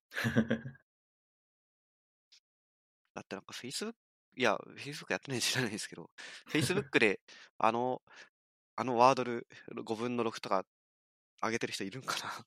まあ、いるにはいるんだろうな。いるんですかね。まあ、いるにはいる気がしますけどね。僕の観測範囲にはいないけど。Twitter みたいに Facebook 使ってる人いますしね。うん。最近また Twitter 見たくない気になってて。はいはい。あの、僕、英語でツイートしてるときは Twitter 見たくないっていう意思表示なんで。あ、そうなんですか。はい。あの、なんか日本語書きたくなくなるのと、ツイッター見たくなくなるの、なんか同じ、同じバイオリズムなんですよ、僕。へえ。謎に英語でツイートしてるときは、あの、ツイッター見たくないなと思ってるとき。でも、でも見てるんですね。見見てるというか、でもツイートするんですね。まあ、見見なくてもツイートはできるんで。確かに。えー、あと、まあ、僕の話をもうちょっとだけすると、弾丸論破をクリアしました。はいはい。先週、先週じゃないか。前回のエピソードで話したんですけど、弾丸論破というゲームをやっていて、いやー、なかなか面白かったですね。弾丸論破やりたいんですよね。積んでる、積みゲーの一つです。積みゲーなんですね。世界が、世界観がいいですね。世界観と、あと、まあ舞台設定と、まああとキャラクターが立っているので、なかなか面白かったです。はいはい。謎解きもほどほどの難易度で、なんかちょっと考えればわかるくらいの感じで、よかったですね。これさっぱりわからんみたいなことはなく。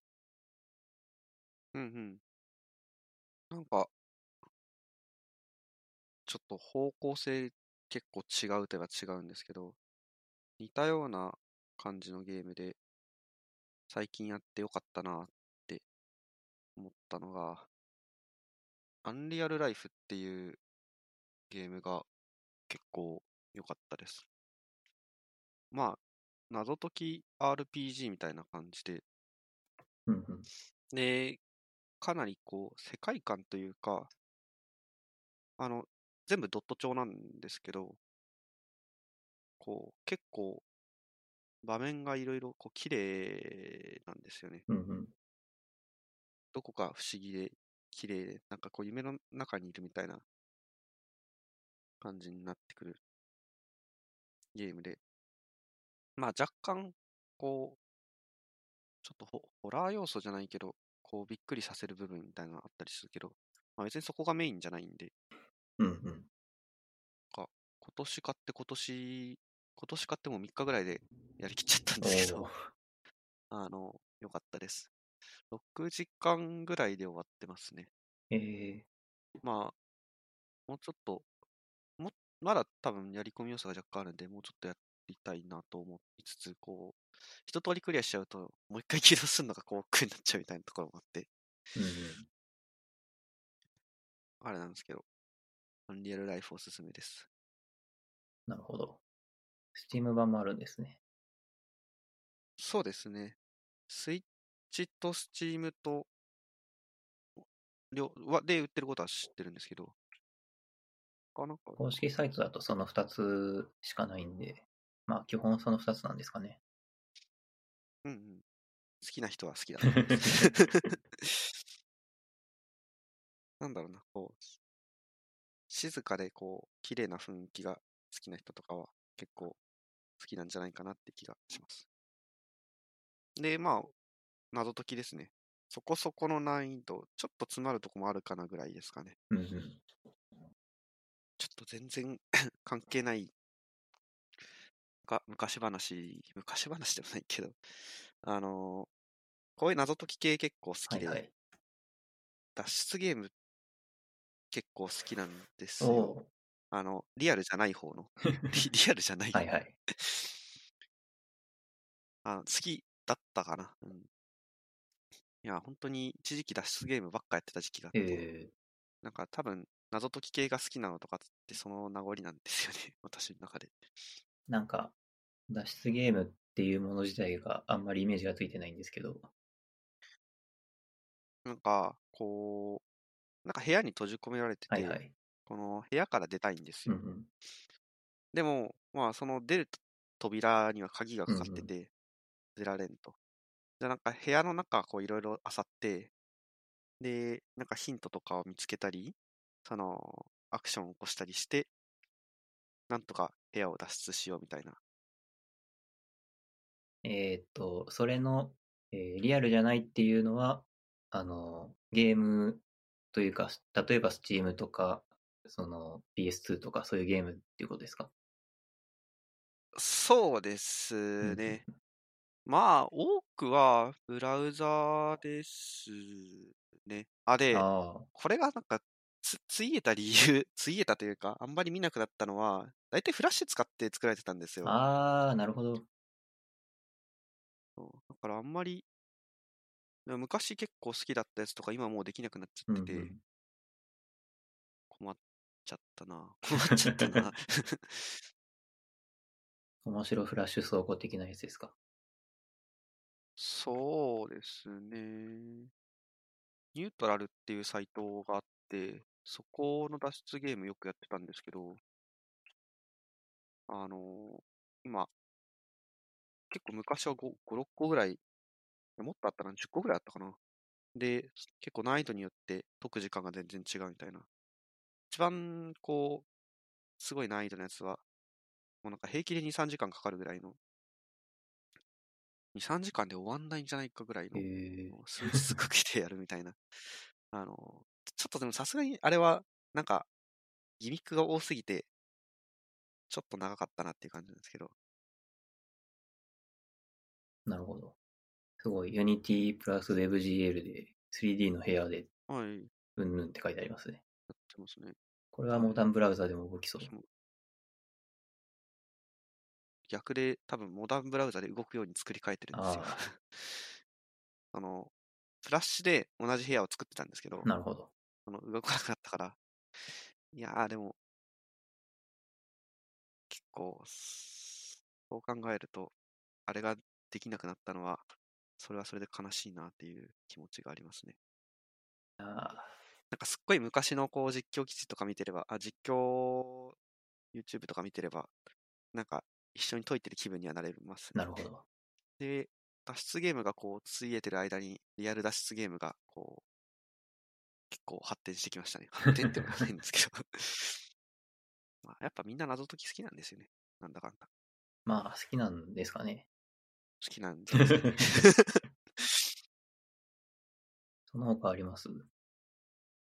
忘れられた巨人の話をするか。いや、これあんまりうまく喋れる気がしないんですけど、はいはい。和尾石黒の忘れられた巨人っていう本をちょうど昨日読み切ったんで、なんか紹介、紹介したいなって思ったけど、なんか全然うまく紹介できる気がしないんですけど、舞台がか6、7世紀ぐらいの。イギリス、イングランドで、アーサー王伝説とかそれぐらいの 時代で、アーサー王伝説自体あまり知らないんですけど、はいはい。ブリトン人とサクソン人のがこういる中のちょっと若干ファンタジーっぽい物語なんですが、いやなんかでも全然こう、ファンタジーっぽいって、まあ設定としてはファンタジーっぽいんですけど、中身は全然結構本当に骨太の小説で、うんうん。あんまり言うとネタバレになっちゃうんですけど、あの、すごいこう古い舞台なんですけど、とても現代的な小説で、というか、あの、現代的であるっていうのを、あの、何も考えずに読んでたんで、その解説見て結構、そういうことだったかっていう気持ちになりましたね。私は全然読み取れなかったので、ああ、はいはい、はい。あの、解説、解説の人すごいっすよね。いつも解説読んでめちゃくちゃ感心しますもん、僕も。確かに。いや、これはでも、そう、本当に確かにって感じで、えーっと、でもこれは、結構その、コンテクストだなって思ったんですよね。このこれがまあ、今読んで読み取れないのは、まあ仕方ないかなって思いつつ、うんうんまあ、あんまりこう、ネタばらしをするのもあれなんで、ヒヒントというか、まあ、和尾石黒自身が、あの、えっと、日本で生まれてるけど、ずっとイギリスで、5歳ぐらいか、にイギリスに渡って、ずっとイギリスで生活してるうんうん人なんですよ。そうですね。それと、まあ、出版された年を、あの、念頭に置いて読むと、なるほどってなる、なる、な、なれたかなっていう感じですね。逆にそれぐらいのヒントがないと、ちょっと、さすがにいきなり読み取るのは難しかったです。というか、ちゃん、ちゃんとこれを読んで、ちゃんとその時の背景を理解するようにしたいなって思ったけど、うんうん。まあでも、国内の作品だったら割とできるけど、海外の作品だとまあ難しいなとも思いました、今。まあ、確かにそうですね。いわゆる名作とかだと何年代に書かれたものかっていうのは僕は気にはするけど、気にするだけでそれを考察に使うかっていうと、まあそこまでの能力はないですね。そうっすね。うん。あれも実際、この忘れられた巨人は、すごくこう、うまかったです。うまかったっていうのは変なんですけど、まあ、和添石黒さんですからね。まあ、カルデスグラさんですからね。はい。いや、本当に。うん。おすすめです。はい。と暇があれば、ぜひって感じです。そうですね。まあ、弾丸論破をやっているぐらいだから文字を読むことはできるんですけど、なんか、なかなか最近は活字を一生懸命読むみたいなことがしづらいですね。なぜか。なぜかは不明ですが。まあ、移動しないからなんじゃないですかね。うーん、確かに。大体活字移動するときに読んでる気がします。私は。そうですね。移動したいですね。やっぱ家にいるときって、あんまこう、他にできることがいっぱいあるじゃないですか。他にやんなきゃいけないこともいっぱいあるし。そうですね。どうしてもこう、じゃあ時間できたし、本を読むかってならないじゃないですか。大体時間できなういし。ん、そうなんですよね。あなんか本当に読もうと思ったらそれ用の時間を作るしかない気がしてて、うんもうなんか退勤後ちょっとカフェにでも行って、今から2時間は本を読む時間にしようとか、そうでもしないと、まあ別に家でやってもいいんですけどね、その2時間ちゃんと作って、うんこの時間は本を読みたいな。なんかそういうことをしないと、一生こう本が積まれていく。いやー、わかりますよ。これもまた関係ない話なんですけど、本の整理をしないとなって。僕も2週間ぐらい前かな、3週間ぐらい前かな。その、はい、はいブッ。クオフに3箱分ぐらいの本やら DVD やらを持って行ってもらうっていう行為をしまして。おー、でもまだ大量に本があるんですよね。わかるな。もう一回やろうとはまだ思ってないんだけど、でもやっぱり本、なんか手放していかないとなと思いつつ、今に至るって感じですね。そうなんですよね。なかなか自粛生活してて暇なので、メルカリに出品さえすれば、誰かが買ってくれるから本は減っていくんですけど、あの、なぜか出品ができないっていうバグがあり、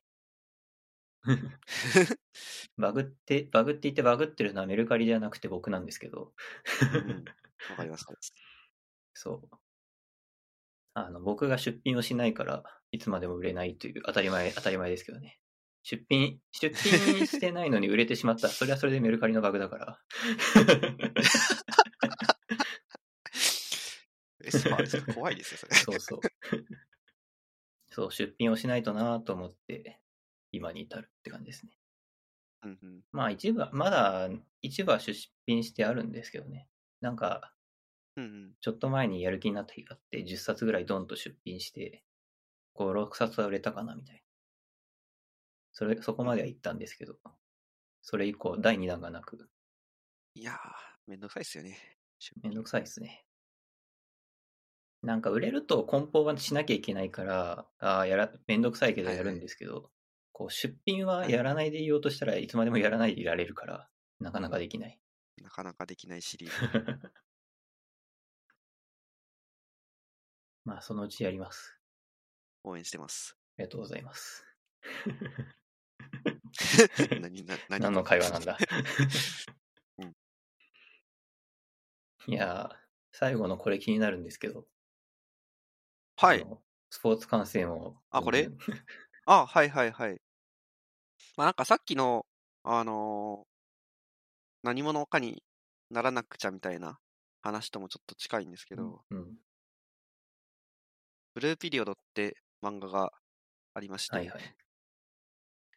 あれはなんか高校生、矢口八虎くんが芸大を目指す話なんですけど、うんう結構最初の方に仲間内で、まあ、高校生なんですけど、そのスポーツパブみたいなとこ行って、あの酒飲みながら、えーっと、日本代表戦かな多分。を見てるシーンがあるんですけど、なんか、その、そこでこう、八虎くんが、こう、他人の努力の結果で酒を飲むなよって、あの、いうセリフがあって、うんうん。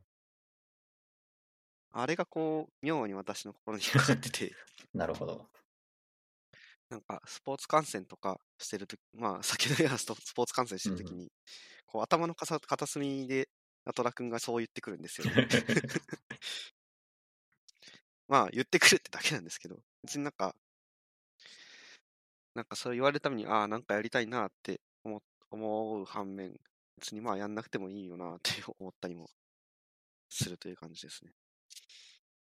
まあ、うん当たり前なんですけど、やらなかったら何も達成できうんないし、うんまあ、やったからといって何か達成できるという保証もない。なるほど。なんかさっきの何者かになりなろうと思ってなるのか、ならなくても良いと割り切ってならないのかみたいな。ならないというか、まあ、まあ、慣れないという。なる努力を、そう、なれないというか。まあでも、高校生だったらこういうことを言うなとは思いますけどね。うん。僕も高校生だったら、そ、そこに関心があったら同じことを思ったんじゃないかな。という気はするんで。まあでも、人の努力で酒を飲むっていうのは、人生の、人生っていうか、処世術の一つだと思いますよ。いや、全部自分の努力でしか酒が飲めなくなっちゃったら、それはそれで大変ですよ。そうですね。まあ、これが、こう、引っかかって、スポーツ観戦してるときは、いや、あの、まあ、毎回じゃないですけど、たまに思い出しますね。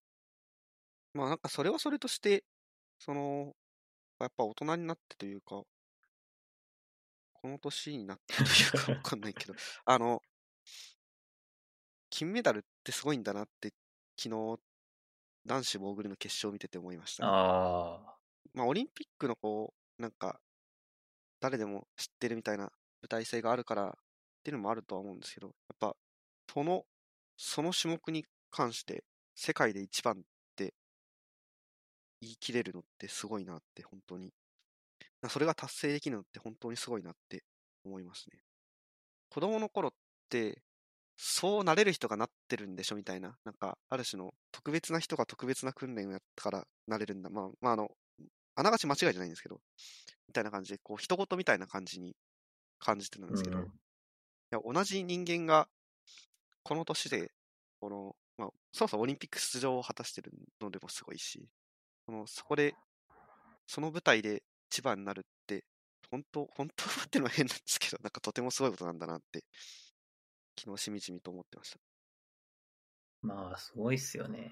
少なくともこの瞬間は、この人が世界一だっていうことが決まるわけですからね。はい。うん、でもなんか前も似たようなこと言ったことある気がしますけど、スポーツはそういうのがすごいわかりやすいし、うんうん。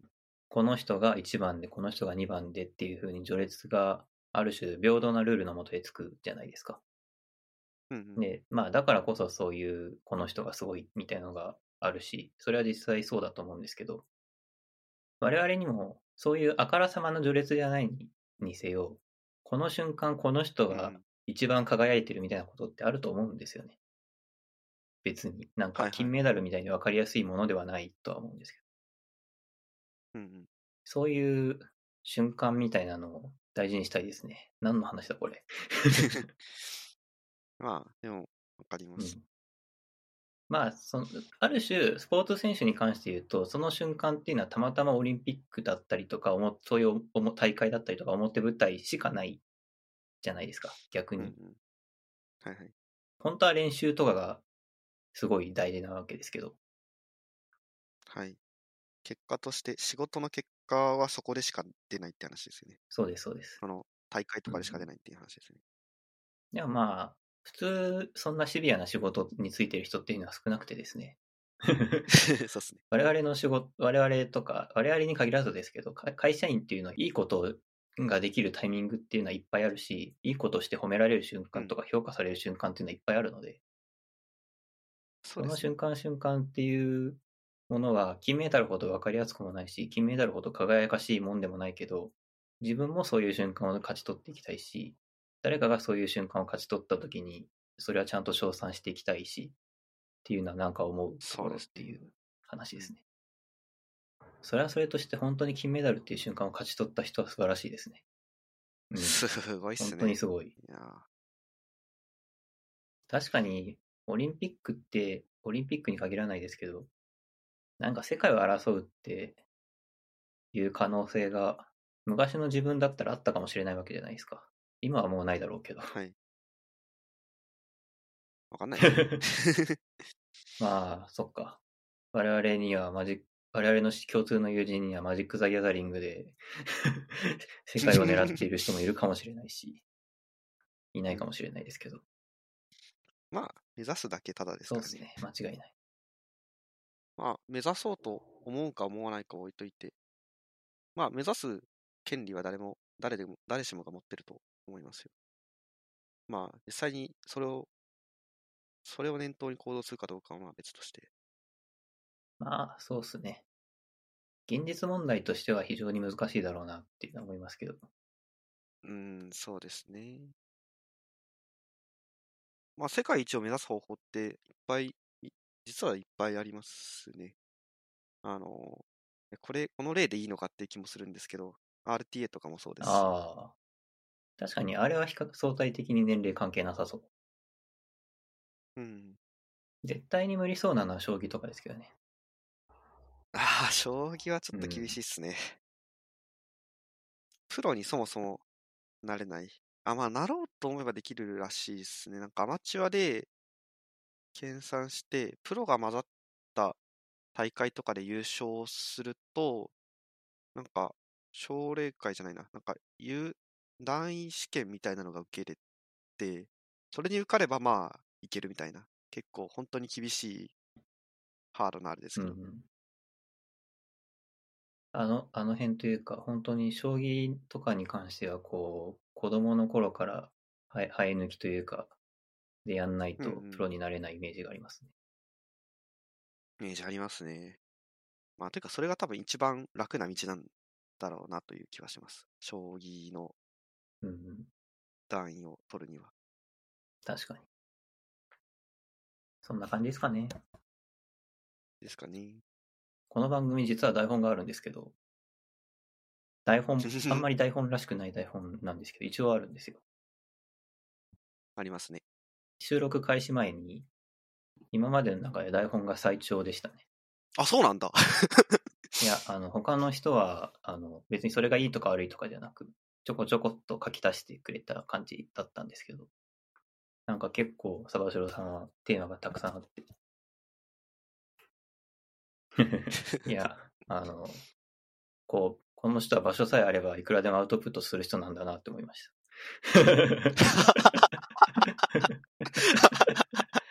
そうかも。まあ、結構人と喋るの好きなんですよね。きっと。うん。僕も好きだからこんなことをやってますけどね。ちょっと1回のゲストがどれぐらい時間が経ったら2回目出ていいのかっていうのはまだ模索中なんですけど、まあ、うんうん2ヶ月後とか、3ヶ月後とかかな、みたいに思ってるんで、また、うんはい。そんなとこかなと思います。またその時はお呼びします。ぜひぜひ。なんかありがたいことに、ゲストで出たいとか言ってくれたりとか、こっちが誘ったら出ますよって言ってくれる方が非常に多くてですね、なんかゲスト会がずっと続いております。いいっすはいね。週に1回ゲスト会撮ってると一人で喋る気がなくなってしまって、一人会が逆に全然できてないっ はいはい。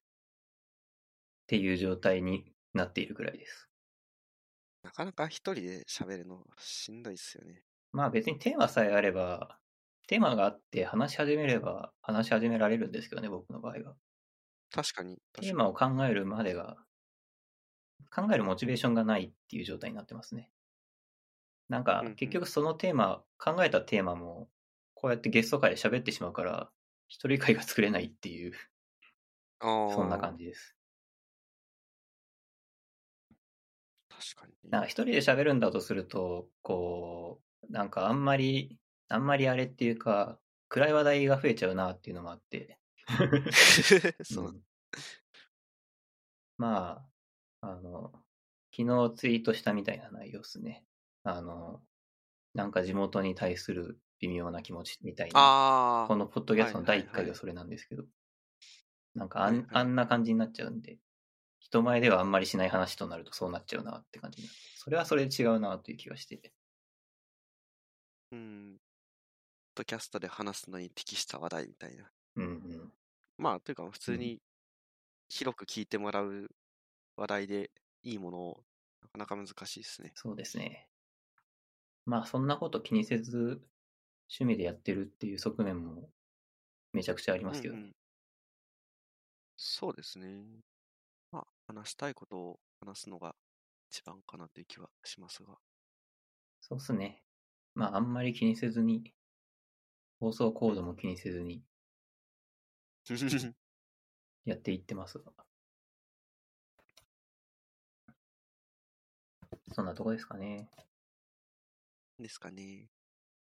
えー、最後にちょっとだけ宣伝があって、また、証拠りもなくニュースレターを始めました。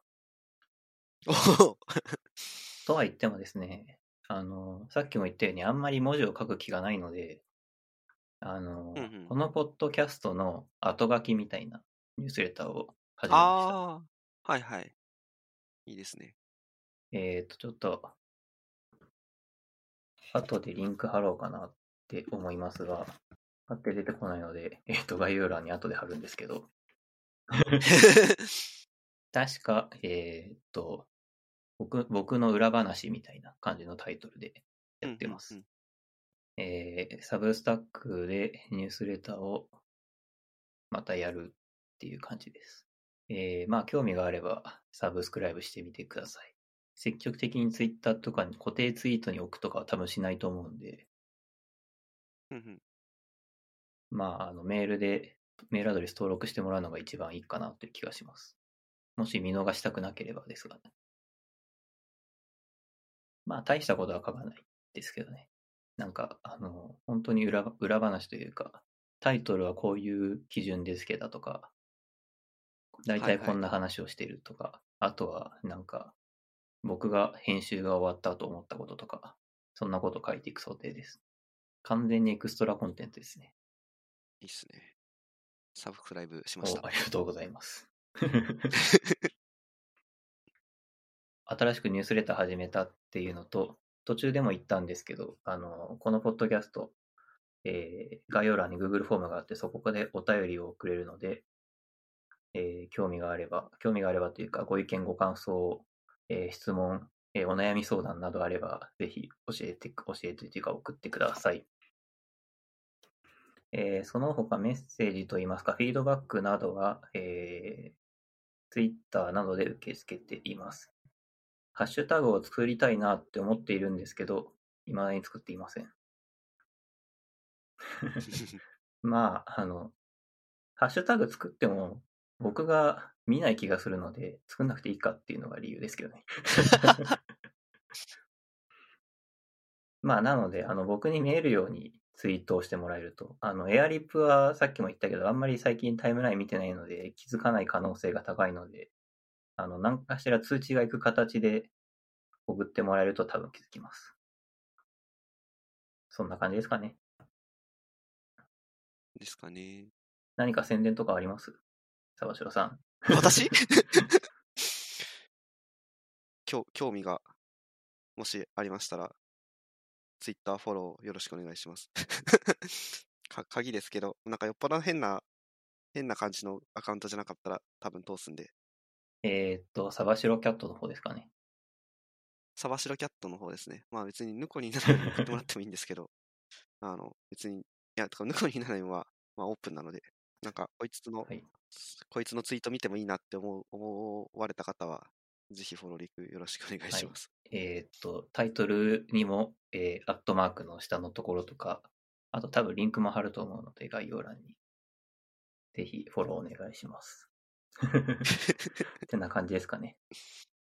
はい。はい。えー、長丁場お疲れ様でした。はい。お疲れ様でした。今回のゲスト、沢城さんでした。どうもありがとうございました。はいありがとうございました。